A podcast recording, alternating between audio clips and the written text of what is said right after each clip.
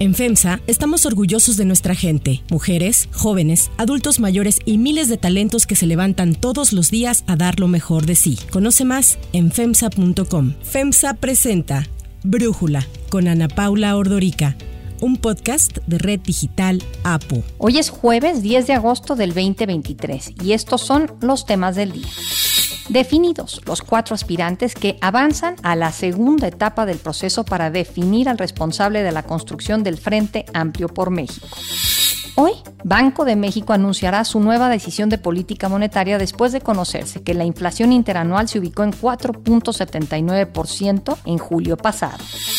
La OMS alerta sobre la nueva cepa del coronavirus EG.5 o ERIS. Pero antes vamos con el tema de profundidad.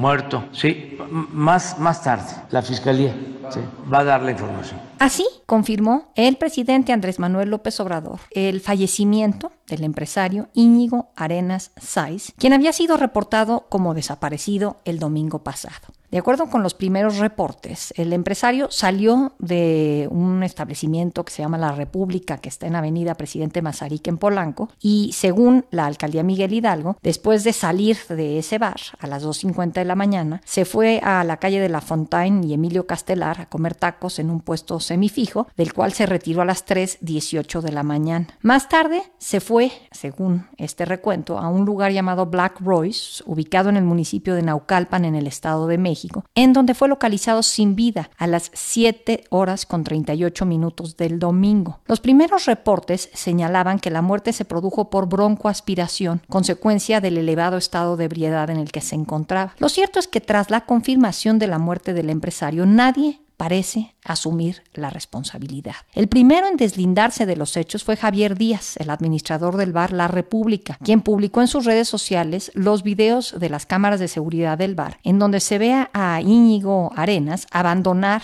el lugar, acompañado por un guardia de seguridad que le solicitó retirarse debido a su estado etílico. Lo que se sabe es que el Bar República pertenece a una cadena de cantinas controladas por el grupo Clásico, cuya marca es propiedad de José Díaz González y es administrado por Javier Díaz, ex esposo de la exconductora de televisión Inés Gómez Montt. En el República, desde hace meses, ha habido denuncias en plataformas digitales e incluso en noticiarios sobre una red de falsos taxis de lujo que ofrecen sus servicios a las puertas de el lugar, pero que en realidad son bandas dedicadas al secuestro. Así lo explicaba ya desde agosto del 2022 el abogado Gerardo Carrasco en entrevista con TV Azteca. Subes al vehículo, el conductor se pone de acuerdo pues con sus compañeros de la banda, dependiendo a dónde vayas, en qué colonia se suben, o incluso te va siguiendo otro coche y cuando hay algún alto y no hay patrullas y está oscuro, pues ahí es donde ya abordan el vehículo con violencia, puestos de acuerdo evidentemente con el conductor. No es un conductor, no es un taxista, es un secuestrador que finge ser un taxista. Y bueno, ahí es donde empieza todo el calvario y pues son secuestros express que pueden durar entre media hora y tres horas quizá. Son cuatro personas en el último mes y medio en el mismo antro República. El jefe de gobierno Martí Batres informó que se implementarán operativos en Polanco tras lo sucedido con Íñigo Arenas y después de que el martes se registrara el homicidio de una mujer al interior de un salón de belleza en la zona. Operativos todos los jueves y viernes en lugares donde se considera que hay algún tipo de anomalía o donde tenemos una eh, denuncia ciudadana. En esa zona donde está este lugar donde salió este empresario, ahí se van a estar realizando varios operativos. Y hay otros en otros lugares de la Ciudad de México que se van a estar haciendo también. Entonces, estos no se han dejado de hacer, pero estamos buscando hacerlos con la mayor precisión. En tanto que el Black Royce, ubicado en Naucalpan, es una marca registrada por una empresaria mexiquense originaria de Villa Nicolás Romero, que se llama María Esther Galicia Núñez. Tras lo ocurrido, el establecimiento ha deshabilitado sus páginas de Facebook y ha bajado toda su propaganda en la que sus empleadas ofrecen encuentros posteriores a los efectuados en el interior del bar con los clientes. Se trataría de un centro de prostitución encubierto, establecido ante las autoridades como un restaurante. Hasta el momento, seis empleados del Black Royce han sido detenidos como parte de la investigación. Son dos capitanes del bar, un guardia de seguridad y tres hostes que convivieron con Íñigo Arenas. Se señaló que fue con estas mujeres con quien estuvo en contacto antes de morir. Según las investigaciones, el empresario se sentó en un sillón y se desvaneció. Posteriormente, personal del bar llamó a una ambulancia y al llegar los paramédicos dictaminaron que había muerto. Una de las teorías apunta que pudo haber sido víctima de las Goteras, una banda criminal que opera en centros nocturnos de la Ciudad de México y el Estado de México. Íñigo Arenas Sáenz era un empresario de 41 años, era director de operaciones de Feher Consulting, una consultoría de negocios y franquicias fundada en el 2002 con sede en la alcaldía de Miguel Hidalgo. Autodefinido como consultor de negocios internacionales en su perfil profesional de LinkedIn, Arenas estudió en la Escuela de Negocios de la Universidad Panamericana, el IPADE Business School. También ejercía como consejero en Alfa F, una incubadora de negocios ubicada en Madrid. El análisis. Para profundizar más en el tema, le agradezco a María Elena Morera, especialista en temas de seguridad y justicia, presidenta de Causa en Común, platicar con nosotros. María Elena, creo que tú señalaste algo que es fundamental y es los protocolos que deben de seguir estos establecimientos cuando alguien se le ve que está en un mal estado. Sí, mira, bueno, primero diría que es muy lamentable la, la muerte de este empresario. Un abrazo solidario a su familia y a sus amigos fue una muerte que se pudo evitar y es muy triste que estén pasando por este doloroso momento. Desde luego que hay protocolos que no deberían de pasar por alto en los antros en la Ciudad de México, el Estado de México y todo el país. Me parece que es fundamental, primero que cumplan con lo que dice la legislación. Hay lugares donde no puedes poner un antro y está lleno de antros, como es Avenida Mazarik en Polanco. Después se anuncian como clubs privados cuando en realidad no son privados, porque si fueran privados hubieran tenido los datos del empresario para llamar a sus familiares en lugar de votar a la calle. Cuando es común en los antros en México que si alguien toma de más o alguien lo drogan adentro del antro, que eso es lo que está sucediendo en muchos de estos antros, entonces lo avientan a la calle a su suerte o a que se encuentre con uno de estos taxis que se dedican a llevar a la gente al bar Black Royce o al bar que se llama Paris Bar, que está aquí en la Ciudad de México, en la colonia Juárez, y donde los despojan de su dinero le sacan fotos con mujeres y entonces cuando ellos ya regresan en sí y caen en la cuenta de lo que les sucedió, pues generalmente no se animan a ni siquiera a platicarlo, ¿no? Ya no digamos a denunciarlo. Entonces, eh, sí creo que por un lado se requieren protocolos muy estrictos al interior de los bares, porque así como ganan muchísimo dinero por emborrachar a los clientes, porque siempre los meseros les están insistiendo que tomen más, no te puedes sentar en una mesa si no pides una botella. Bueno, pues de la misma manera deberían de cuidar a los clientes si se pasaron de copas. Sin embargo, en este caso, Ana Paula, así como en muchos otros casos que me han llegado a partir, el primero me llegó en noviembre del año pasado y todos los casos coinciden en que la gente va a un antro, pues supuestamente entre comillas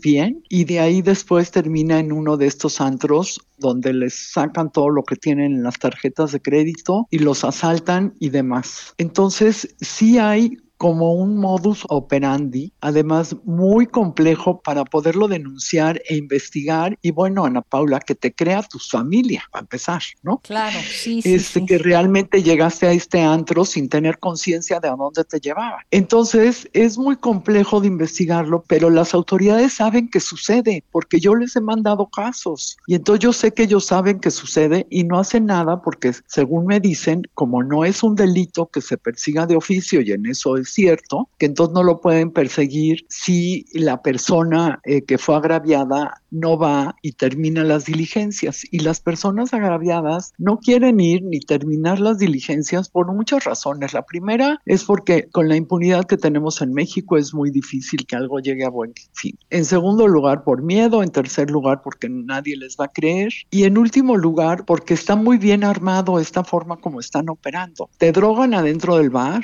te sacan, algunos de ellos los recogen algunos de estos taxistas a los que ven más vulnerables y terminan llevándolos a estos antros con sus mismas aplicaciones de teléfono. Entonces todo el asunto es muy complejo, pero ¿por qué no hacen algo antes de que suceda eso? Sí, mira, tengo aquí, por ejemplo, si tú vas a un antro en otros países, en Estados Unidos, en Francia, siempre en cualquiera para tener una mesa te piden que compres alcohol, ¿no? Entonces en eso no habría una diferencia con lo que estamos viendo en el caso mexicano. Aquí lo que entiendo que puede estar sucediendo, que está siendo difícil pues de denunciar y de perseguir, por un lado, es que la colusión que puede haber con gente dentro del bar, ya sean meseros, cadeneros y con gente fuera para atrapar a estas personas una vez que ya este, les pusieron cualquier cosa en su bebida o que sin querer se les pasó las copas como a todos nos ocurre pues a veces. No existe una autoridad que esté encargándose de cuidar a los clientes, ¿no? Y de romper estas redes de colusión dentro y fuera del bar. Exacto. Eh, a mí me han contestado los dueños de los antros que no es su responsabilidad una vez que el cliente lo sacaron del bar. Claro que es su responsabilidad porque estuvo tomando adentro de su bar. Y como en, por ejemplo en Estados Unidos, sí te hacen responsable de lo que le sucede a un cliente que sale alcoholizado de un bar y tiene un problema después en la calle. Aquí yo creo que hay que ir un poco más, un poco más pues es que solo así, solo así, María Elena, puedes quitarle el incentivo a un bar para que no haga nada o para que esté coludido con alguien fuera para que exista un negocio alterno al de tener tu bar, que es después abusar de tus clientes. Exacto. Entonces, para que para evitar eso, primero las autoridades tendrían que estar pendientes. ¿No? Las autoridades de, de las alcaldías y la autoridad del gobierno central de la Ciudad de México, en el caso de la Ciudad de México, son responsables administrativamente de lo que está sucediendo en los bares. Deberían primero obligarlos a cumplir con las reglas, ¿no? Como a a qué hora cierras, eh, como que si un, un, cliente tiene un problema, tienes que tener la obligación de llamar a algún familiar y de que la persona termine resguardado de alguna manera. Y ya si no quieres llamar a un familiar, que se lo lleven al torito. Sucede muchísimas veces, y yo lo sé porque te digo que me ha llamado gente, y rara vez terminan en un caso como este que muere la persona, porque no puedes controlar ese tipo de drogas y a cada persona le hace un efecto diferente, pero si hay forma de prevenirlo y los dueños de los antros no se quieren hacer responsables, pues que le cierren el antro. Ayer escribía Saskia Niño de Rivera en su columna del Universal que la red de taxistas que se dedican a secuestrar fuera del República es muy bien conocida, que ya lleva años generando decenas de víctimas todos los fines de semana. El ballet parking está coludido y es quien le da el pitazo cuando algún usuario está buscando pedir un Uber. Se acerca un Uber falso y te ofrece un agua que podría traer droga. Ahí te llevan al Black Royce o te dejan tirados sin tus cosas en alguna parte, eh, pues ahí de la ciudad y depende de la condición en la que estés, pues cuál de estas suertes te toca. Dice ella que estos son historias de todos los fines de semana. El pasado fue el caso de Íñigo Arenas. Y en este México que todo se olvida, pues el próximo fin de semana el República va a seguir operando como si nada y el Black Royce volverá a abrir sus puertas. Esto que escribe Saskia a mí realmente me, me duele por pensar en que ya ni divertirse y pasarla bien es fácil en México. Sí, lo que sucede en México es que de lo único que podemos estar seguros es que no estamos seguros para salir a divertirnos. Y por otro lado, también me parece importante señalar que es responsabilidad de los antros y es responsabilidad de las autoridades, pero también es responsabilidad de las compañías de taxi que sí las tomas por aplicación, porque también tenemos varios casos de clientes que lo han tomado por aplicación y también los llevan a este tipo de bares. E investigando a uno de ellos nos dimos cuenta que el chofer tenía seis órdenes de aprehensión y en la aplicación no se habían dado cuenta y lo admitieron como chofer, ¿no? Entonces sí creo que es una cadena de responsabilidades en donde, como bien decías al principio, nadie quiere asumir su responsabilidad, ¿no? Los de, los de la alcaldía Miguel Hidalgo dicen, bueno, de aquí salió vivo. Los de la alcaldía de, de Naucalpan filtran información diciendo que llegó hasta la esquina del bar y que se bajó caminando y que llegó muy feliz a entrar al bar, ¿no? Entonces, las fiscalías solamente están filtrando información no están dando información que esté verificada. Y entonces pues tenemos aquí un caos como en casi todas las investigaciones en México que terminan en total impunidad. Y como dice Saskia en su columna, y el fin de semana que viene todos nos olvidamos de esto y no deberíamos de olvidarlo, Ana Paula, deberíamos insistir hasta que el caso de verdad sea resuelto. Totalmente de acuerdo contigo, María Elena. Muchísimas gracias por platicar con nosotros y por darnos tu análisis. Muchas gracias, Ana Paula. Si te gusta escuchar Brújula, te invitamos a que te suscribas en tu aplicación favorita o que descargues la aplicación Apo Digital. Es totalmente gratis y si te suscribes será más fácil para ti escucharnos. Además, nos puedes dejar un comentario o calificar el podcast para que sigamos creciendo y mejorando para ti hay otras noticias para tomar en cuenta. 1. Frente Amplio por México. Ya son cuatro los aspirantes que avanzan a la siguiente etapa del proceso para definir al responsable del Frente Amplio por México después de haber sido quienes lograron reunir las 150 mil firmas que se establecieron en la convocatoria. Se trata de los panistas Xochitl Galvez y Santiago Krill y de los priistas Beatriz Paredes y Enrique de la Madrid. Así lo anunció Arturo Sánchez, integrante del comité organizador del proceso. No bastaba reunir 150 mil firmas, sino que dichos apoyos debían estar distribuidos en al menos 17 entidades federativas y pasar la revisión que hicimos desde el momento que se inició este proceso para establecer con claridad y transparencia quiénes tenían el derecho a pasar a la siguiente etapa. En orden alfabético, las siguientes personas pasarán a la siguiente etapa de este ejercicio. Santiago Krill Miranda, Enrique de la Madrid Cordero, Xochitl Galvez Ruiz, Beatriz Paredes Rangel. Xochitl Galvez fue la que más logró reunir con más de 550 mil firmas. Le sigue Beatriz Paredes con 451 mil, Santiago Krill con 358 mil y Enrique de la Madrid con 344 mil firmas. Silvano Aureoles, Miguel Ángel Mancera y Francisco Javier García Cabeza de Vaca superaron el número de firmas, pero no cumplieron con el requisito de distribución territorial, por lo que quedaron fuera de la contienda. Y es que el comité validó las firmas con el fin de asegurar que estuvieran distribuidas en al menos 17 estados, algo que se indicó desde la convocatoria, además de que se cotejaron las INES con las fotos y que el ciudadano no militara en algún partido afín a la 4T, o sea, en Morena, en el PT, en el Partido Verde. Los cuatro aspirantes podrán participar hoy en el primer gran foro nacional en donde expondrán sus proyectos, además de que serán incluidos en la primera encuesta de opinión que se levantará mediante la cual se definirán a los tres aspirantes que avanzarán a la tercera y última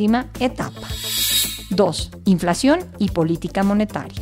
La inflación interanual se desaceleró por sexto mes consecutivo, esto al confirmarse que se ubicó en 4.79% en julio pasado, según datos del INEGI. Es el nivel más bajo desde marzo del 2021, después de haber alcanzado un récord del 8.7% el año pasado. La inflación subyacente, considerada un mejor parámetro para medir la trayectoria de los precios, también descendió a 6.64%, su menor nivel desde febrero del 2022. El dato de inflación llega a reforzar las apuestas de que Banco de México mantendrá sin cambios la tasa de interés que se encuentra en un máximo histórico del 11.25%. Hoy al mediodía será cuando el Banco de México dé a conocer su decisión de política monetaria. Recordemos que Banjico puso fin en mayo pasado al ciclo alcista que inició en el 2021, periodo en el que subió la tasa un total de 725 puntos base. Para Brújula, Juan Musi, asesor financiero y analista económico, nos comparte su análisis sobre la inflación y cómo podría repercutir en la decisión de Banjico. Como lo esperábamos, Ana Paula, la inflación vuelve a salir abajo de lo estimado. La inflación anual baja de 5.06 a 4.79%. Es una buena noticia, pero insisto, era esperado. Ha venido mostrando esta trayectoria descendente prácticamente todo el año y en línea con lo que está pasando también en Estados Unidos, que por cierto también pronto publicarán la inflación del mes de julio. En el caso de México es sumamente relevante esta publicación y que venga también en línea porque Banco de México sostiene su reunión este jueves y yo creo que esto confirmaría lo que ya anticipaba el mercado y los analistas, que es que Banco de México deja la tasa de referencia en 11.25% y creo que esto da margen para que la tasa se mantenga alta un tiempo. Yo creo que ya vimos el techo, no vamos a seguir viendo alzas y la gran pregunta aquí es qué sigue hacia adelante y yo creo que el 11.25 podría estar si bien hasta noviembre o diciembre de este año y dependiendo la desaceleración económica en Estados Unidos y como consecuencia en México podríamos ver quizás un descenso en la tasa para cerrar el año en 11%, o sea, un descenso de 0.25%. 3. Nueva variante COVID. La OMS clasificó la nueva cepa del coronavirus EG.5 o ERIS que circula en Estados Unidos y China como una variante de interés. La variante es la de mayor circulación en Estados Unidos y también se ha detectado en otros 30 países como China, Corea del Sur, Japón, Reino Unido y Canadá. Sin embargo, el director general de la OMS, Tedros Adhanom, señaló que las pruebas disponibles no sugieren que la variante presente riesgos adicionales para la salud pública en relación con las otras subvariantes de Omicron que circulan actualmente. The virus continues to circulate in all countries, continues to kill and it continues to change. WHO is currently tracking several variants including EG.5 for which we are publishing a risk evaluation today. The risk remains of a more dangerous variant emerging that could cause a sudden increase in cases and deaths. Para Brújula, Alejandro Macías, médico infectólogo, excomisionado nacional contra la influenza H1N1, nos habla sobre la evolución del SARS-CoV-2 y esta nueva variante. La variante E G.5.1 está sustituyendo en más de 30 países ya a las variantes que estaban dominando, las variantes XBB. Esa sustitución no es una sorpresa, era de esperarse, puesto que sabemos que el virus sigue evolucionando para dos cosas, para transmitirse mejor y para escapar a la inmunidad. Y como ya mucha gente tiene inmunidad a las variantes circulantes, pues cambia para volvernos a infectar. Hay que decir que los cambios evolutivos no deben asustarnos en el sentido de que se vuelva una variante más virulenta o más peligrosa, porque no ha sido así. Evolutivamente al virus no le sirve matar a más gente, le sirve transmitirse mejor y escapar a la inmunidad. Entonces, casi seguramente vamos a ver también en México, como se está viendo en los Estados Unidos, un cambio de las variantes predominantes XBB hacia la variante paulatinamente EG.5.1, pero no ha significado en los países donde se ha reportado un incremento grave en las hospitalizaciones, colapsos de terapias intensivas y lo más probable es que eso no ocurra. El virus tiene una tendencia a volverse menos virulento puesto que cae en gente con más inmunidad. Para cerrar el episodio de hoy los voy a dejar con música de Vicente Fernández. Me hacen daño, me. Jamás aprenderé a vivir La voz del cantante Vicente Fernández saldrá en un nuevo disco póstumo, con 20 canciones que dejó grabadas y en las que interpreta melodías populares de la música mexicana, según anunció su familia y representantes de su disquera. Este disco es el primero que develará las piezas que el cantante grabó expresamente para que se difundieran tras su muerte. Vicente Fernández, fallecido el 12 de diciembre del 2021 a los 81 años, tras varios meses hospitalizado, fue uno de los más populares cantantes de la música vernácula y uno de los más prolíficos, con cerca de un centenar de discos grabados y alrededor de 200 canciones inéditas. Pudiéramos morir en las cantinas y nunca lograríamos olvidar yo soy Ana Paula Ordorica. Brújula es una producción de Red Digital APO. En la redacción, Ariadna Villalobos. En la coordinación y redacción, Christopher Chimal. Y en la edición, Cristian Soriano. Los esperamos mañana con la información más importante del día. Oxo, Farmacias ISA, Cruz Verde, Oxo Gas, Coca-Cola FEMSA, Invera, Torrey y PTM son algunas de las muchas empresas que crean más de 245 mil empleos tan solo en México y generan valor como parte de FEMSA. FEMSA presentó Brújula con Ana Paula Ordorica, un podcast de Red Digital APO.